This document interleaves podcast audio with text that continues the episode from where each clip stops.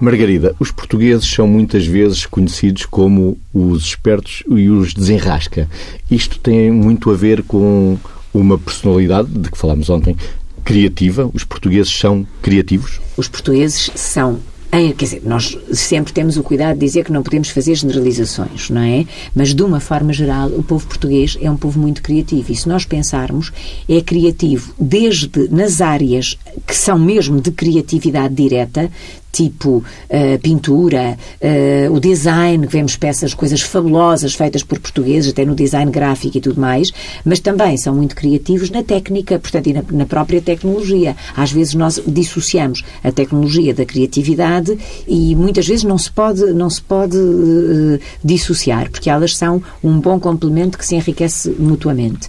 Em todo o caso, nós devemos pensar também que isso se pode dever a várias circunstâncias formas de educar em alguns cantos que já se começam a ser mais alargados do nosso país.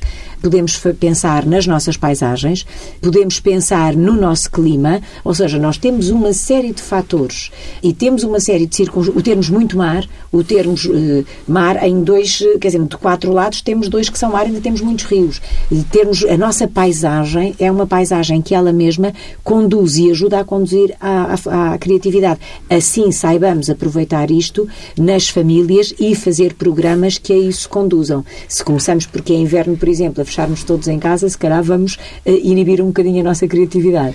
O português é criativo, Vitor? dizem os dados que nós podemos constatar que sim, não é? Porque, se pensarmos bem, há muito português a restar patentes de invenções. E, por outro lado, a nossa história ilustra muito aquilo que são movimentos onde a criatividade e a inovação foi fundamental. Porque o facto de termos, para além daquilo que a Margarida dizia, o facto de termos uma história intensa, muito tempo e de muita densidade, em que tivemos reis, em que tivemos príncipes e princesas, todo este jogo que é, que faz uma interseção entre o encantamento e o brincar e o chegar mais longe. Vamos imaginar os, os descobrimentos, ou vamos imaginar, não, vamos pensar concretamente nos descobrimentos. E ver o que é que foi preciso inventar e inovar e arriscar para que se conseguissem determinado tipo de, de conquistas, de chegar além.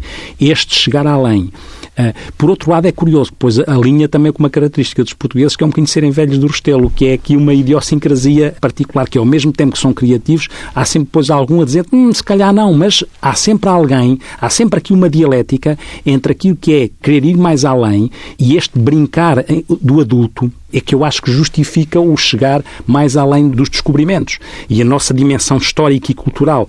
Por outro lado, a Margarida referia sim, não é? Porque nós ainda temos uma cultura em coisas tradicionais, em que o brincar de uma determinada maneira, em que o fazer jogos, em que as crianças, na, na no, até na nossa província, como é bem evidente e muito bem, o brincar criando coisas novas e fazendo nascer coisas do nada, em que este, esta forma de brincar é claramente um alimento daquilo que é a criatividade mais tarde e de uma estrutura de personalidade disponível para a criatividade. E encontramos raízes portuguesas em todo o lado do mundo.